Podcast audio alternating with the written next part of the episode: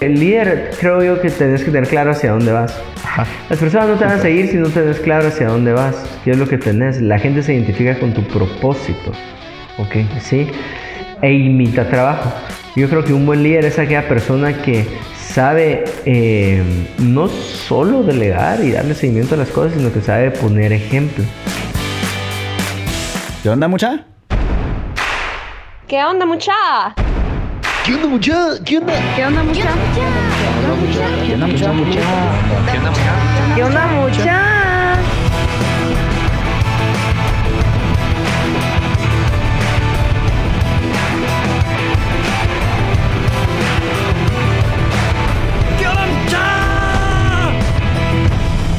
onda, mucha? ¿Cómo están? Espero que estén muy bien. Mi nombre es Jorge Delio y suelo ser la persona que te recuerda que aún no sos ni la mitad de lo que vas a llegar a ser. Así que bienvenido una vez más a ¿Qué onda, mucha? Podcast. Comenzamos.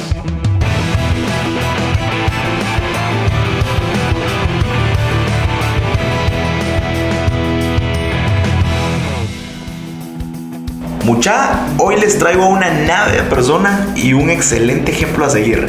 Te presento a Juan Diego Luna, quien es el hijo menor de Sonia y Cash Luna, fundadores de Casa de Dios, una de las mega iglesias más grandes en Latinoamérica. Juan Diego es un líder innato, con especial engagement hacia los jóvenes. Es un excelente predicador, conferencista y fundador de una comunidad de jóvenes llamada LEAD. En lo personal he aprendido muchísimo de Juan Diego, cuyos consejos me han hecho crecer como persona y estoy seguro que también te ayudarán a vos. Estuvimos conversando un poco acerca de su historia, todos esos aprendizajes y lecciones que lo llevaron a lo que es hoy. Así que espero que te guste este episodio y que logres extraer contenido valioso que te ayudará a crecer en tu vida. ¿Y ok? Te dejo con la siguiente historia. ¿Qué onda muchachos? ¿Cómo están? Acá les saluda Juan Diego Luna. Estamos en esta, ¿qué? Segunda temporada Cabal, de historias. historias. Jorge. Gracias. ¿Qué onda, brother? De verdad, buenísima onda por abrirme aquí tu, tu oficina. Gracias por tu tiempo. Te agradezco y bienvenido al podcast, brother. ¿Cómo estás? Bien, bien, vos. Disculpa que costó que cuadráramos ¿Cómo costó, fecha, mano? pero, pero ya estamos acá. Pero por fin, yo sé que vale la pena el contenido. Gracias. Buena onda, gracias. así que bienvenido al podcast. Como te estaba contando, el objetivo de, de este, de esta nueva temporada es conocer y lecciones entre tu historia. Entonces, a mí me encanta eh, comenzar con esta pregunta que le hago a todos mis invitados y es como la pregunta. Ajá, ajá. Y es, ¿cuál es tu visión o, o propósito de vida? ¿Qué es, ¿Qué es lo que te mueve? Fíjate que obviamente con el contexto y tal vez si la gente que está escuchando sabe el contexto y dónde crecí, pues eh, mi propósito es muy pegado al propósito eh, de casa de Dios, el que Dios le puso en el corazón a mi papá y es que todos los guatemaltecos puedan conocer a, a Jesús, a Jesús eh, y tener una relación con Él, conocerlo como, como su Salvador. Ese es mi propósito. Qué buenísimo, qué, qué increíble conocer tu, tu propósito de vida. Gracias. Eh, ok, quisiera comenzar. eh, ¿qué, hacías de niño? ¿Qué, qué cualidades tenías que definitivamente te llevaron a quien sos hoy? Mira, hay... ¿Cómo fue tu hay- infancia? Sí, de memoria no soy muy bueno, o sea, me hace preguntar muchas cosas, solo me recuerdo que era bastante travieso ahí, eh, los que tenemos hermanos mayores, nuestros hermanos mayores eran como nuestros superos para hacer esas travesuras, pero eh, me recuerdo momentos, tal vez para lo que estoy haciendo ahorita, me, momento, me recuerdo momentos llenos de... ir en el carro y hay veces que me ponía a llorar, yo no sabía por qué me ponía a llorar. Y, y el sentimiento que, que se me venía era a la gente que miraba afuera del carro era yo quería un mejor estilo de vida. Y eso todavía lo, lo sigo sintiendo hasta el día de hoy eh, entrando tal vez en vuelos y, y ver Guatemala desde arriba o cuando voy al carro. Me gusta mucho mi tiempo a solas pero cuando veo eso me marca mucho eh, el querer un mejor estilo de vida Sí. eh, para en, todo- en todas las áreas y tal vez por eso creo que Jesús es parte de esa solución porque viene a, a ser muy integral Claro. la vida que ofrece Jesús ajá. Qué increíble. eso tenía ahí travieso fregonazo Ajá. eh, o ¿Qué, sea qué un- hacías en tu, en tu infancia? ¿Qué jugabas? Ponerte cohetes, fan de los cohetes. Eh, una vez incendié la casa de los No, vecinos de, la, de mi abuelita por andar quemando estrellitas. Estrellitas Ajá. como esos. ¿Qué? Todos. Sí, sí. Todos las estrellitas, ajá, Ajá. como las tiras metálicas con pólvora. Y entonces uno normalmente de noche las tira cuando falta poco y hace como estrellas fugaces. Ajá. Pero con mi hermano queríamos eh, hacerlas desde la mañana, desesperados, que no caía la noche. Entonces la empezamos a tirar, la empezamos a tirar. Cuando nos dimos cuenta empezó a salir un montón de humo de la casa de la vecina y entonces mi hermano me dio patía, yo me subí a ver eh, por encima de la pared y una estrellita se había quedado trabada en el lazo donde estaba secando su ropa. No. Ahora, por mucho tiempo yo lo contaba como, ay, se quemó la ropa Ajá. en el lazo. Pero ahora me pongo a pensar, donde yo seco mi ropa, en el lazo donde tengo mi ropa, si cae una estrellita y incendia mi ropa, yo voy a matar a mis vecinos porque tal vez está mi camisa favorita. Cabal, o, sea, sí los voy a matar. Y obviamente, eh, sí, se, pusieron, se encendieron. ¿Y los qué, qué vecinos. hiciste? O sea, Yo me fui esconder cosas de mi abuelo entre los, entre los sacos. Ya ni me acuerdo, solo me recuerdo que me, que me, Ajá. me dieron una, una buena corrección y no me acuerdo quién se... Me, pero mis papás se hicieron responsables. No, o la clásica cuando uno tocaba el timbre y salía corriendo. Ah, sí, sí. Un poquito más todo eso. inocente. Sí, o sea, a mí me corrieron de casas con pistolas, así como ya no se meten acá. O sea, si, si, si contamos muchas historias, puedo ir escalando hasta, hasta Ajá. esas, pero, pero sí, bastante travieso también. Eso me recuerdo de mi niñez, mucho jugar afuera. Sí. Eh, todos los deportes los probé, o sea, jugué afuera. O sea, o sea, para mí soy, soy fan de, de, de, de, de- de raspones, de enlodadas, de quemadas, de llegar tarde. Entonces hicimos rampas de bicicleta, eh, jugamos béisbol, eh, hacíamos torneos de fútbol, mucho básquet. eh, nos íbamos a meter a terrenos baldíos a construir casas de árbol, o sea, sí, de todo. De sí, todo. viviste full tu Sí, infancia, bro. cabal. A los ríos, cuando creces te das cuenta que no era un río, sino que era el desagüe de la colonia, pero igual te íbamos a meter ahí, o sea, sí. Sí, pero uno lo Sí, miraba como un río. ¿no? Ajá, ajá, ajá. Qué increíble. Qué buenísimo. ¿Y qué, qué cualidades, digamos, ahora decís, ok, esas cualidades definitivamente me llevaron a, a quienes, a quien soy hoy? ¿Cómo, cómo- cómo eras? O sea, ¿Eras inquieto? ¿Eras muy creativo? Sí, muy, muy buena pregunta. Fíjate que eh, no, no me imagino que la sumatoria de todo era muy, eh, éramos, tal vez algo que, que se dis- di- distinguía mucho es que éramos muchos los de la colonia, ¿verdad? Muy Ajá. equipos, muy integral, muy de buscar a esta persona, formar el grupo antes o el equipo antes de, de- de ir a jugar como 10, eh, béisbol, o sea, entonces tal vez ahí me resaltan cualidades como siempre buscar gente que te rodee y hacer con gente, no estar solo, sino que formar equipos, esas, esas tal vez me resaltan ahorita. Buenísimo, me parece. Ok, decime alguna frase o lección que te, haya dado, que te hayan dado en tu niñez o adolescencia y que marcó tu vida. O sea, algo que te haya dicho tu- tus papás o algo. Que haya Sí, me recuerdo, me recuerdo, ahorita me recuerdo dos, una ya de adulto cuando me casé, pero otra de adolescente. Ajá. Eh, andaba llorando, llorando, llorando, llorando, así de... y mi mamá subió a la sala y me dijo, mijo, ¿qué te pasa? Ahora, si me das a conocer, yo tengo un temperamento muy perfeccionista. Ajá. Antes, antes lo hacía muy grande hacia todos los que me rodeaban, perfeccionismo para todos. A eso le he bajado, pero el, perfeccionismo a mí sigue muy fuerte. O sea, Ok. es- es- me demando mucho. O sea, obviamente también tiene sus contras, ¿verdad? Sí, sí. Puede hacer buenas cosas, pero puedes drenarte. Sí. Y entonces en mi perfeccionismo yo leía historias como la de, la de Jesús, que a los 12 años estaba hablando en sinagogas y yo ya tenía 13, entonces para mí Era yo estaba frustrado conmigo porque Jesús había empezado a los 12, imagínate eso, a compartir de, evangelio. Y yo estaba a los 13 y no había forma que, que arrancara de la misma manera que Jesús, entonces estaba llorando. Ajá. Mi mamá me sobó y me dijo, paciencia, piojo, que la noche es larga. y eso me marcó. Hay, hay, hay muchas cosas que tenemos que entender que llevan tiempo. Yo creo yo que creo yo que una de las tentaciones más grandes para nuestra generación, no solo dentro de la iglesia, sino que fuera de la iglesia, es querer alcanzar cosas sin la inversión de tiempo que se requiere. Sí. No tenemos problema con la inversión de dinero. O sea, miramos cómo lo conseguimos, nos movemos, un préstamo, qué sé yo, eh, una persona y, y démosle, démosle, démosle, démosle viaje.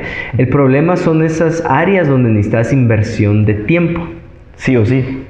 Ajá, sí o sí, no hay otra forma. Ajá. Y Dios me ha estado hablando mucho últimamente en Dios de temporadas. Suponete, cuando dice la Biblia, mira, la hormiga no trabaja en verano, que ya trabaja en verano para no trabajar en invierno. O un oso, o sea, la naturaleza habla de las temporadas. Un oso no sale a cazar en invierno. inverno, o sea, Ajá. duerme. Y sa- Hay eh, sería muy frustrante para un oso intentar cazar en invierno, o para una hormiga intentar eh, recolectar en invierno. Ujú. Y muchas veces nosotros estamos frustrados porque queremos vivir cosas cuando no nos corresponde Sí. en esa temporada vivir No es tu eso. tiempo, no es tu- Ajá, no es tu tiempo. tu o sea, es hermoso que estés haciendo este podcast, pero yo te diría, el, el fruto de tu podcast estás dispuesto a verlo de acá a cinco años. No sé si me explico. Sí. Cuando uno lo quiere ver de acá al tercer podcast, Sí, sí, al cuarto podcast, a la segunda temporada. eh, Muchas veces es como un juego a largo plazo, ¿no? Sí, sí, mucho, mucho. Entonces ah, tenemos que entender que mucho de lo que estamos invirtiendo ahorita, yo voy a ver resultados dentro de 10 años. Sí. Entonces esa paciencia peor porque la noche es larga, Ajá. me puse en un contexto de tranquilo, o sea, Ajá. viví tu temporada. Tu momento llegará. Sí, de ahí otra frase que me marcó mucho, ahí ya no estaba ni niño ni adolescente, pero fue cuando me casé. Ajá. Me casé a los 24, que para muchos era muy, muy chavito. Sí. Pero mi papá poniéndome la corbata me dijo, mi hijo, nada por lo cual me he afanado he conseguido, pero todo lo cual he creído, he conseguido. Y la verdad es que el afán no hace mucho en tu vida, no sé si me explico. Sí. Si lo puedes conseguir, alguien más me dijo, si lo puedes conseguir, ¿para qué te afanas? Y si no lo puedes conseguir, ¿para qué te afanas? O sea, literal. Wow. Qué mm, buen cambio, ¿vale? Ajá. Entonces, eh, esa frase, mi hijo, todo por lo cual creí, sí alcancé, me quedó para siempre. Y esas son las dos que te puedo compartir ahorita. Increíble, eh, me, me encantaron. Ok, Juan Diego, si pudieras escoger una sola decisión que hayas tomado y que cambió tu vida para siempre, ¿cuál sería? Eh, aparte de seguir a Jesús, Sí, sí. yo diría eh, eh, con quién voy a pasar el resto de mi vida. Wow. Y yo creo que el día de hoy la decisión más importante después de seguir a Jesús es Melissa en mi vida. Mm. Creo yo que como pareja, solo en uno, y tal vez alguien no tiene el concepto de qué es eso de uno, que jala la vida, no es la carne, pero yo sí te puedo decir, tu pareja o te puede impulsar y se pueden impulsar mutuamente, o te puede drenar y pueden acabarse. Cada vez miro em, lo que implicó los frutos que ahora veo eh, de haber escogido muy buena pareja. ¿Y cómo, digamos, cómo, cómo fue ese proceso? O sea, digamos, estoy muy seguro que hay muchos jóvenes ahorita que están en un noviazgo eh, o están en cierta relación. ¿Cómo, cómo estar realmente seguros de que es, es ella?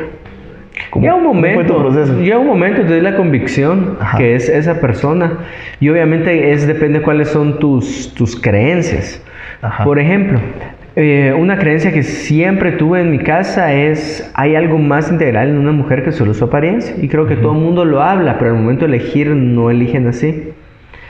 Eh, una vez leí un libro, Cartas de Diablo para su sobrino, y uno de los capítulos de la interpretación que me quedó es, es eh, este libro es de C.S. Lewis y es el diablo literalmente hablándole a su sobrino, que es un demonio tentando a, a unas personas. Ujú. Y decía, meterles más o bombardearlos más con imágenes, con imágenes, con imágenes, con imágenes.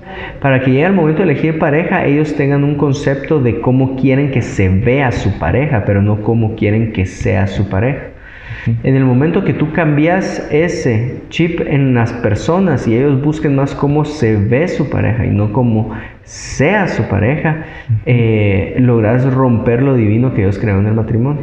Increíble. Entonces, hay algo más integral que solo la apariencia Ajá. de, de tu pareja. Eh, algo que siempre hemos aprendido acá es no se trata con quién querés vivir, con quién podés vivir, Wow. ¿Verdad? Súper. Eh, y me parece congruente que hayas empezado con la pregunta de propósito de vida, entonces Ajá. ahí vas a saber con quién puedes eh, vivir. Suponete, a mí me pasó, una vez conocí a una persona fuera Ajá. del país, me gustó muchísimo, desde la primera vez que la vi, me fascinó, llamó a mi papá y le dije, papá, mira, ya, con- ya, ya, ya sé quién es. Ajá. Y además le gusta predicar, ser evangelista, cantar. Y papá me dijo, Juan Diego, no busques una pastora. Busca a alguien que te ame a ti, que ame a las personas, que ame a Dios eh, y que esté dispuesto a servir a Dios. Y eso me quedó para siempre. Entonces hay algo más integral. Entonces cuando miras Sí, todo sí. eso, puedes elegir, elegir mejor tu pareja. Yo sí la considero entre, después de seguir a Jesús, la decisión más importante que he tomado en mi vida. Qué increíble. ¿Y cómo, cómo fue tu, tu, tu, historia con Melissa? ¿Cómo fue tu conquista, digamos? ¿Te costó mucho? ah, sí, me costó un montón. Cuando yo la llamaba, ella dejaba que el teléfono sonara. Ajá, ¿cómo Y entonces le decía a su mamá, si de verdad me quiere hablar, me va a llamar otra vez. No. Ajá, entonces pasamos meses saliendo sin que ella me mandara un mensajito, sin que ella me llamara. Ella literalmente esperaba a que yo la llamara para poderme hablar. Entonces sí, sí me puse ese reto. Eh, y me gustó, pues, o sea, me gustó mucho que haya sido así. Y ya después de qué, nos conocimos, empezamos a salir en enero y nos hicimos novios hasta en junio, después de salir seis meses. Ajá. Fíjate. Es que increíble. No, y yo, yo, pienso que uno, digamos, no sé, yo pienso que el ser humano está muy atraído a, a lo que le cuesta. Sí. Sí. Sí, increíble. total. Sobre todo el hombre. El hombre está movido a conquistas. Sí. Entonces, Melissa siempre da ese consejo. Si te gusta, está bien que te guste, pero también está bien que seas una conquista para él, que pelee por ti, que te valore. Eh, esa lucha. Sí, esa lucha. Increíble. Ok, Juan Diego, para vos, ¿qué, qué es un líder? ¿Y cuál ha sido, eh, digamos, la clave de tu liderazgo? ¿Cómo, ¿O cómo llegaste a ser quien, quien sos el, el líder que sos hoy?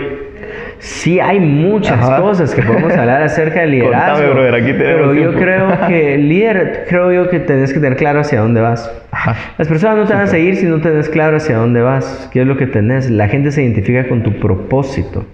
Ok. Sí. E imita trabajo. Yo creo que un buen líder es aquella persona que sabe eh, no solo delegar y darle seguimiento a las cosas, sino que sabe poner ejemplo.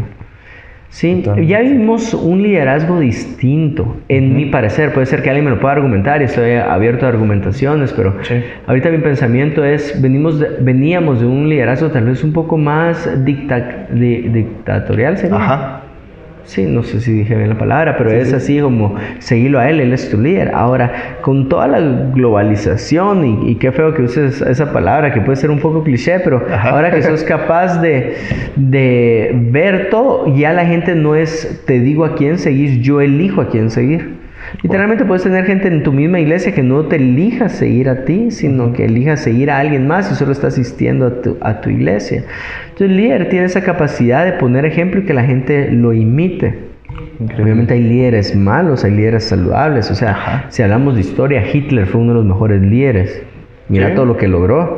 Uh -huh. eh, no quiere decir que estuviera saludable o que su propósito fuera correcto. Totalmente. Pero era buen líder. O sea, no puedes negar. Sí, tenía que una visión, como quizás líder, mala, pero ajá, tenía un propósito. como líder le funcionó. O sea, hay mucha gente con buenas intenciones, buenos propósitos que no va a alcanzar el liderazgo que él tuvo en su momento.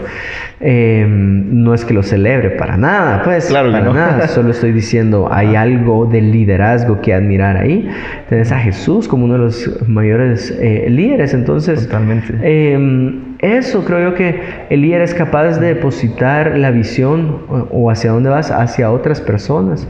Es decir, eh, si yo logro que lo que yo creo de que Guatemala vea para Cristo, en vos, Jorge, por ejemplo, Ajá. lo volvás propio, yo creo que ahí, ahí un, una, una, función saludable. Sí. Eh, con respecto al liderazgo, entonces varias cositas, entre, entre ellas las que te dije ahorita. Increíble. Yo, ¿sabes? Una vez yo, yo, yo leí en un libro y, y, me encantó y nunca se me va a olvidar porque decía que un líder es, es alguien que impulsa a los demás. Sí. Al final es ayudar al resto, no pensar en vos, sino a los demás. Sí, total. Impulsar, impulsar, empoderar a la gente que, que, también tiene sus metas, pero y empoderar a la gente que abrazó esa visión que tú, que tú les diste. Eh, uh -huh. Sí, hay de todo tipo de liderazgo. Sí, sí. hay de todo tipo. Miras líderes como como, o sea, un equipo de básquet, miras líderes que empujan a un equipo a que ganen, a que ganen, saben dónde poner cada pieza, saben qué palabras decirle a cada uno, pero también es un líder dentro de la cancha, que tal vez es el mejor jugador, sí. entonces sí, así desempeñas varios roles, entonces puedes estar impulsando, o literalmente no necesariamente lo estoy diciendo para,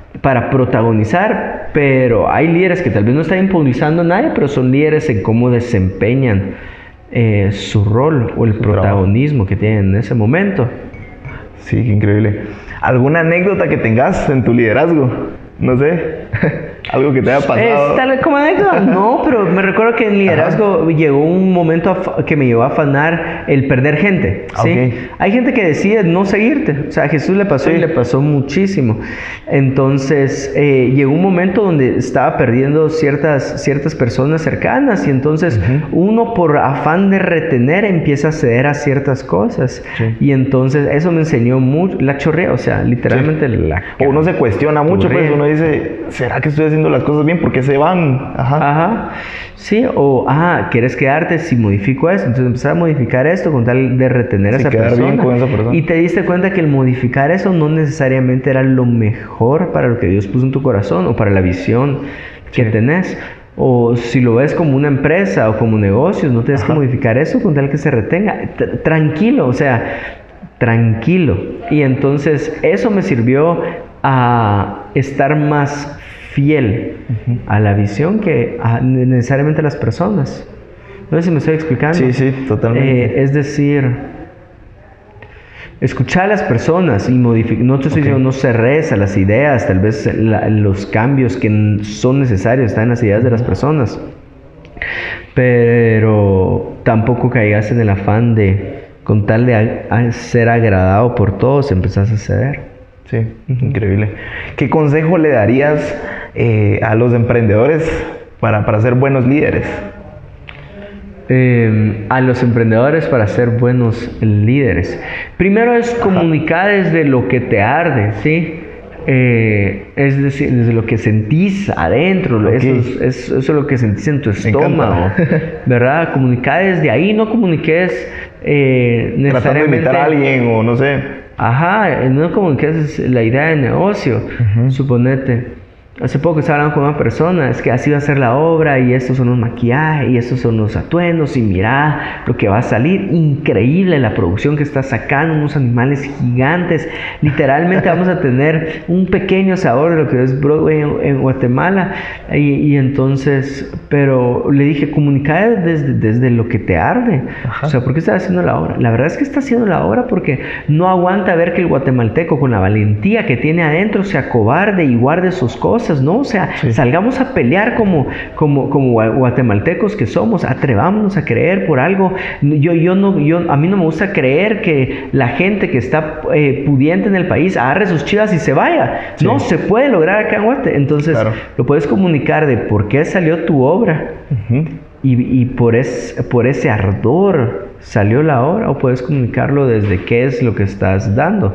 Eh, estos atuendos, estos Sí, sí. animalitos. De la es- parte bonita. ¿no? Sí, eso. Y entonces va a haber gente que se va a identificar con, con tu liderazgo. Y a un momento, em, para el emprendedor que, que- que sepa que hay muchas cosas que puede solo, pero para la mayoría van a necesitar un equipo, ¿verdad? Súper. Entonces, eh, que se enfoquen las personas. Muchas veces el emprendedor está quiero A, quiero A, quiero A, quiero A, quiero A. Ajá. Sí, pero para alcanzar A tenés que integrar a todo este grupo de personas. Sí, pero quiero A. Entonces muchas veces pasas por encima de las personas para llegar a A. Eso es ser un buen emprendedor y, y- y puedes ver casos de gente. Sí. Pero liderazgo no necesariamente se mide en... No, es- no es un camino solo. Siempre Ajá, se van a estar no se personas. en retorno de inversión, por ejemplo. Sí. No sé si me estoy explicando. Sí, sí. Eh, hay muchas otras variables que miden liderazgo. Increíble, súper. Ok, ¿qué pensamiento eh, tenés que, que pocas personas lo comparten? Eh, que pocas personas están de acuerdo cuando mencionas eso, no sé. ah, bueno, pero es que ahí me metería a, a- a aguas muy turbulentas. No, no cabría el podcast para hablar eso. Y no, no quiero poner un tinte, un tinte de plataformas, es decir, uno es superior porque lo hace y otro es inferior porque no lo hace. Sí, quiero dejar eso ahí. Tampoco se ve un tinte de a, a qué le agrada más a Dios, tampoco. Pero literalmente eh, en tatuajes. Ok. Me fascinan los tatuajes. Igual. Nunca me lo pondría. Nunca. Ok. Y soy muy, muy, muy tajante en eso y, y puedo explicarte de pasta a pasta la Biblia por Sí. qué no lo haría y, y alguien sí, pero es que ya no lee. O sea, hay mucho, hay mucho ahí, pero, pero, o sea, para otra oportunidad, ¿te parece? Me parece. No, yo creo que incluso los tatuajes, eh, muchas personas solo se los ponen por moda. Y ahí están totalmente mal. Ahí, Yo- ahí es sí donde no voy a, ajá, sí, ahí es a donde no voy a entrar porque ya empezamos Ajá, a hablar. sí. Puede ser, pero te voy a dar el beneficio de la duda. Va. Puede ser que para algunos haya ese pensamiento. Para mí no necesariamente está ese pensamiento, pero hay mucho, hay mucho. Sí. Hay mucha tela que cortar. Ajá. Ok, va, me parece. Ok, em, ¿cuál, es, eh, cuál, ¿cuál ha sido el peor consejo que te han dado? El peor consejo. Ah, para, para casarte es. es Ajá, ¿qué te lo tuyo dijeron? es tuyo. O sea, cuida lo tuyo, lo tuyo es tuyo. Y entonces, ah, pero o sea, sabes que es tan malo que ni Ajá, siquiera ni- lo probas. ni lo como, tomas. ajá, ajá. Ok, y ahora, ¿cuál ha sido el mejor consejo que te han dado? El mejor consejo que me han dado. eh, Ay, ay, depende, depende del área, pero creo yo que en las frases que te dije que se me quedaron eh, bastante, ahí van, ahí van escondidos los, los mejores consejos entre paciencia pero porque la noche es larga, el consejo de esperarse o el de mi papá, el consejo de, de no afanarte, em, entre esos. Y ahí te vas, o sea, te vas de consejo a consejo. A lo que voy es, eh, cuando estaba abriendo lead, por ejemplo, una persona Ajá. me dijo, no esperes a que, a que se dé todo para que abras. Ok. Abrí brecha y, y todo se va a ir dando conforme vayas abriendo brecha. Entonces yo estaba esperando que se diera todo y el consejo me ayudó a abrir eh, brecha y que se fuera dando todo. No sé si me estoy explicando. Sí. En eso. De ahí consejos así como... Te estoy poniendo muy generales, como cuando te casas, ¿verdad? Ajá. Em, no cometas el error de tengo tanto dinero y, y con ese presupuesto voy a amueblar toda la casa. No, o sea, sé paciente y busca qué es lo que te gusta. No compres sala hasta que encuentres la sala que te guste. Ok. Y entonces nosotros con Melissa pasamos como casi dos años y pico sin sala, hasta que Ajá. apareció la sala que nos gustara, por ejemplo. Entonces Pues- esos consejos de si compras así, al final vas a comprar doble, porque nunca vas a estar de acuerdo con eso. Ay, allí me puedo ir de consejo en consejo. pues. O sea, consejos en CrossFit, consejos en entreno, consejos Ah, con- en- contame en esa, esa parte tuya. O sea, Eh, te encanta hacer CrossFit, ¿no? me gusta mucho. Llevo casi los ocho años haciendo CrossFit. Wow. Ahí Bueno. entrenando temprano, mi esposa también. Eh, soy entrenador. ¿Así? ¿Ah, Qué Doy cool. clases 5 de la mañana, 6 de la mañana. Qué pelado.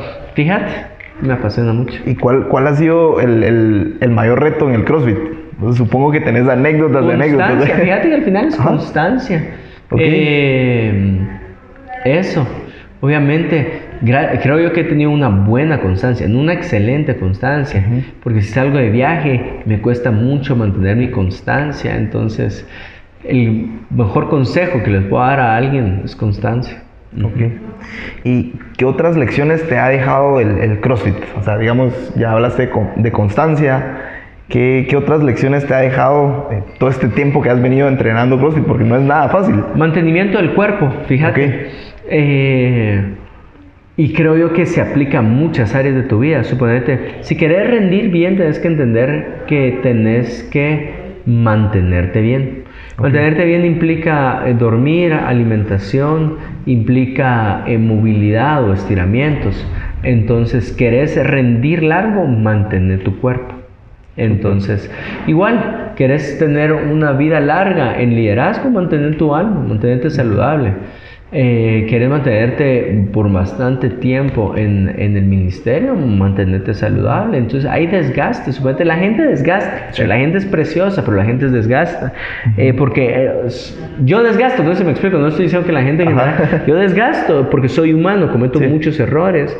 Y el problema de la iglesia es que estamos en un ámbito donde literalmente buscamos una vida mejor. Eso es lo que estamos Sí, buscando. ese es el objetivo. Seguir a Cristo. Claro. Seguir a Cristo te garantiza la vida eterna, pero en el cristianismo hay algo más que la vida eterna y es una mejor vida en, tus, en tu familia, en tus negocios, en tu salud, eh, creer en, en la vida de fe que llevas.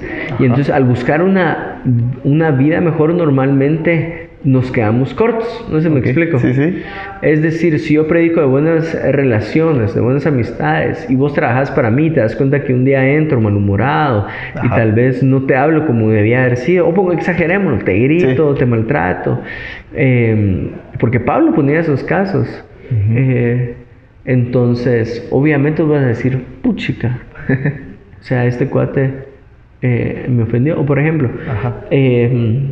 Le dedicas, le dedicas todo tu esfuerzo a bendecir a 20 personas, a 50, 100 personas, y te das cuenta que tal vez alguien de ellos no valoró tu esfuerzo y entonces te dice muchas gracias, pero fíjate que siempre no te voy a seguir o no me voy a quedar acá, me voy para el otro lado. Esa ruptura, porque es una ruptura de equipo, si te das cuenta, hay un autor que lo pone así, si Dios habla de un solo cuerpo cuando se va alguien, más que romper un contrato es una amputación. ¿Verdad? Porque es parte del cuerpo, si no, no te hubiera considerado parte del cuerpo. Ahora, que te quiten, que te amputen algo es doloroso. Entonces, cuando vas en un camino de liderazgo pasa eso.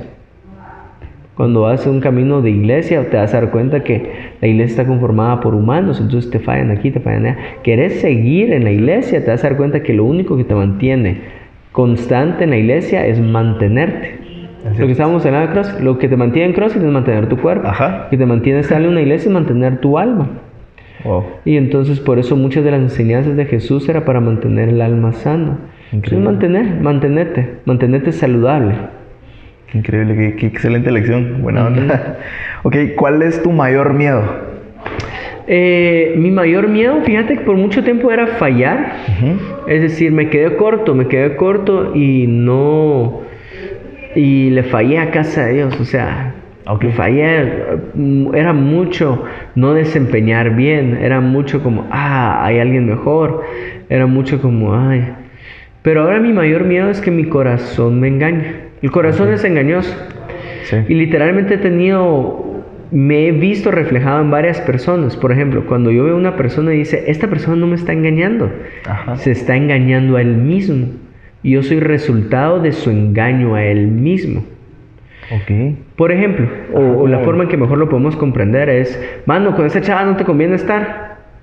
Y para todos es obvio que con esa chava no le conviene estar.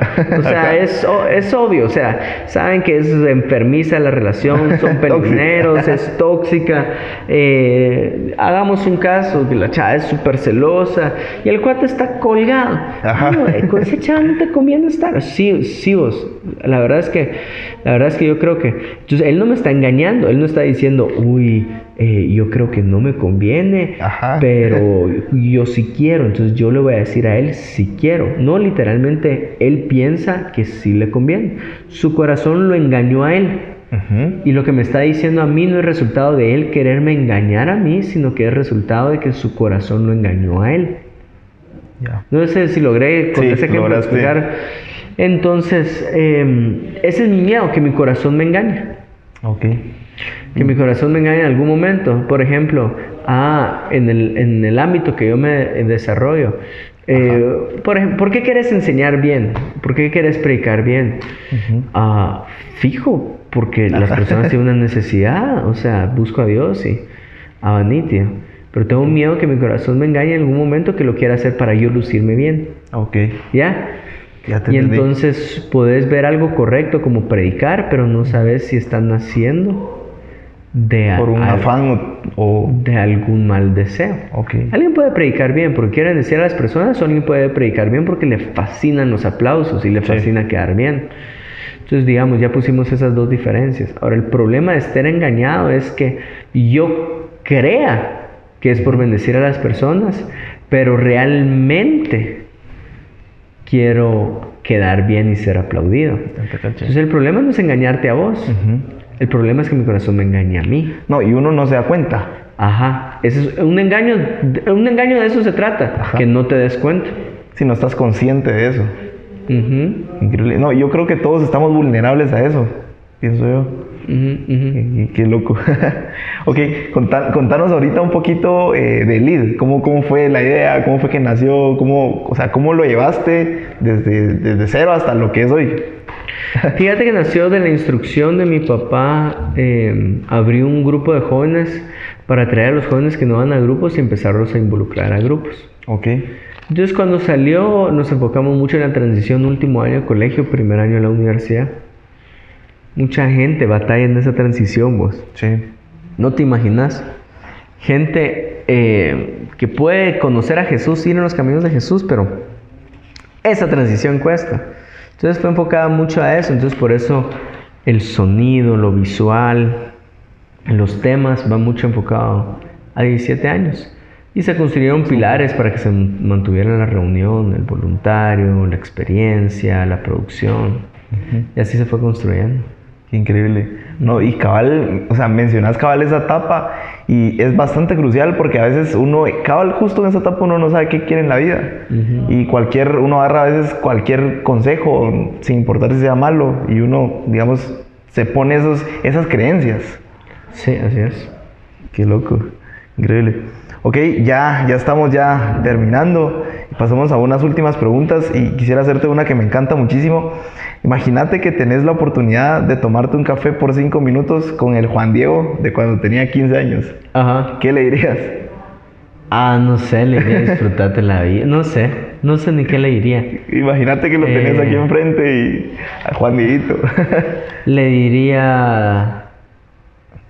Ah, no sé, no sé ni qué le diría. ¿Cómo, Le cómo eras esa? ¿Qué hacías? A esa edad, 15 años, estaba bastante en un deporte, en golf en ese momento. Eh, no estaba haciendo nada serio con mi vida, creo yo. Eh, solo, solo, creo que sería mucho de disfrutar. No es que no lo haya disfrutado, pero tal vez era en la época donde, como hablamos al principio, más perfeccionismo me ponía sobre, sobre mi Ponías mucha carga sobre los hombros. Ajá, entonces tal vez un, un- disfrutar. No pecado, o sea, no, no es lo mismo, Ajá. solo disfrutar. Ajá. Eso le dirías, disfrutate. Sí, disfrutate el camino. Increíble. Sí. No, me encanta mucho porque eh, a veces, digamos, estamos tan enfocados en la meta que no nos disfrutamos de ese viaje. Ajá. Qué buenísimo. Sí. Vas a escuchar a muchos autores que la meta en sí es estar en el viaje. Wow, súper. Ok. se puede disfrutar. Brother, ¿cuál es tu rutina? ¿Cómo, cómo arranca tu día?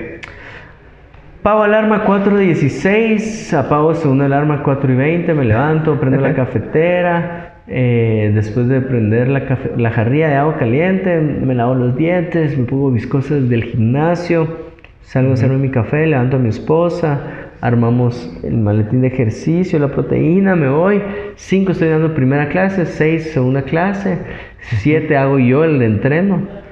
Llego tipo 8, 8 y media a la casa, desayuno, me baño, me arreglo, estoy tipo 9, 9 y media acá en la oficina. Súper. Y depende los días. Vamos a comer a la casa con mi esposa para ahorrarnos la comida. No tenemos tiempo de hacer la comida antes como para traer lonchera. Ajá. Entonces regreso y depende. Los, los lunes es mi día de descanso. Entonces Ah, descanso. Aunque juego básquet acá. Ah, qué viru. Se arman buenos partidos de básquet. Muy bueno. Martes eh, doy discipulado, miércoles recibo discipulado, jueves aprovecho a juntarme con alguien del equipo que necesite hablar o que tal vez no haya tenido cercanía eh, más allá de los discipulados, sino que quiero una cercanía muy intencional. El viernes eh, vamos a Esencia, la escuela de liderazgo. El sábado las reuniones de líder, el domingo las reuniones de casa de Dios y otra vez el lunes. Así nos Puchica. vamos. Qué increíble. Eh, me digas que qué chilero. Ok, ¿qué libro o, o película recomendás que te haya cambiado la vida? Se me viene uno ahorita, La realidad está rota, se llama Reality is Broken de Jane McConaughey. Creo yo que sí es. Ok. Habla de Ajá, gamification, de juegos, de lo que tiene un juego para que te involucre. Entonces, el argumento principal es este. Yo no lo hice así, pero yo lo entendí así. ¿Por qué miras a un niño más enganchado con el videojuego que con la realidad? Ponete a pensar, hay un niño que está más picado con su videojuego que con la realidad. Entonces, em. ¿Qué tiene? ¿Qué tiene el juego? Que, que no lo enganche en la realidad. Entonces empieza a hablar de todo, cómo se diseña un juego para que vos en tu alma encontres más satisfacción en el juego que en la realidad. Entonces el, el juego tiene como, eh, el ser humano, lo hablamos en su momento, el ser humano está movido a retos, Sí. ¿sí? a conquistas. Entonces lo que tiene el juego es que tiene un reto ni tan difícil que no puedas hacer, ni tan fácil que te aburra. Eso se trata el juego. Cambio, la realidad carece de eso. ¿Qué reto tenés hoy tan difícil que cumplir o tan fácil? Diariamente no tenemos ese tipo de retos, pues. Entonces te engancha más un juego que la realidad. Incluso empieza a hablar de comunidades muy antiguas donde cuando pasaban hambre el rey decidía que había un día de juego y un día normal, un día porque los juegos tienen algo, date cuenta, puedes aguantar hambre cuando estás jugando, puedes aguantar tirar al baño cuando estás jugando, ninguna otra cosa lo logra solo los juegos. Es cierto, me hace sentido. Entonces, eh, obviamente eso me cambió mi conducta en varias cosas, de encontrar eso desafiante en la vida. Eh, hay un capítulo lindísimo donde eh, para ser feliz dice, haga tres cosas, pero te voy a hablar de una. es piensa en la muerte todos los días. ¿Qué pasaría si hoy me muero? Hoy en la noche me muero. Entonces me pone a pensar, si este fuera el último podcast que grabaría en mi vida, yo Juan Diego, me lo estoy disfrutando, por supuesto que sí. O sea, lo estoy grabando como que si fuera el último. No te lo ponen en un momento trágico como, como ay, me voy a ir corriendo a mis papás para que no les di un abrazo ayer, sino que te lo pone en, es, en eso de, te estás disfrutando tu momento. Entonces te da una conciencia diferente. Estás con tu esposa, estás disfrutando el momento que están ahí en el sillón, eh, viendo el teléfono te estás disfrutando. Entonces, bien, muy, muy bueno el libro. La realidad está rota. Buenísimo, súper, ahí, ahí, lo leen mucha. ok, ¿alguna película? No sé, que te haya cambiado la vida. Cambiado la vida. ¿Algún documental? No sé. No, no, películas. Hay muchas que me enseñan, pero así de que mi vida así, wow. un antes y un después, no. Ok, súper. Eh, va, eh, listo, terminamos. Pasamos a una última dinámica así bien pequeña. Démosle. Donde yo te voy a lanzar palabras chapinas y vos me decís lo primero, o sea, literal lo primero que se te venga a la mente. Va, va. Dale pues. Listo, ok. ¿Qué es lo primero que se te viene a la mente al escuchar la palabra chapuz? Chapu, carro, no sé por qué. Chilero. Eh, ropa. Casaca. Eh, traidero. Ajá. ok, eh, buenísima onda, Juan Diego. Te agradezco mucho tu tiempo. Gracias. De verdad, estoy seguro que vas a aportar a, un montón de personas con tu contenido. Así que buenísima onda. Éxitos en todo. Gracias, gracias. Y éxitos a todos los que están escuchando este podcast. Buenísimo. Órale. Chao. Listo. Muchas gracias a todos por escuchar y buena onda por quedarte todito el episodio. Espero que te haya servido esta historia tanto como a mí y que te hayas llevado una que otra lección o aprendizaje pero principalmente que la apliques en tu vida, ya que si no, no sirve de nada. Juan Diego, brother, muchas gracias por tu tiempo, por tu historia, consejos y el montón de lecciones que nos dejaste. Excelente contenido, bro. No sé cuál sea tu situación justo ahora, pero estoy seguro que es parte del proceso. Y como dijo Juan Diego, estás viviendo una temporada en tu vida. Quizás estés en el peor o en el mejor momento de tu vida. No importa, disfruta del proceso. ¿ah? Si estás escuchando, seguramente eres parte de esta tribu, la tribu Mucha, que está formada de personas apasionadas por consumir contenido de valor y que aporta a tu vida. Así que es responsabilidad tuya también el compartir este tipo de contenido y no solo quedártelo para vos solito o solita. hay que contagiar al mundo de cosas positivas. Creo que ya hay suficiente contenido negativo en tu país, ¿no? Así que hoy te quiero retar.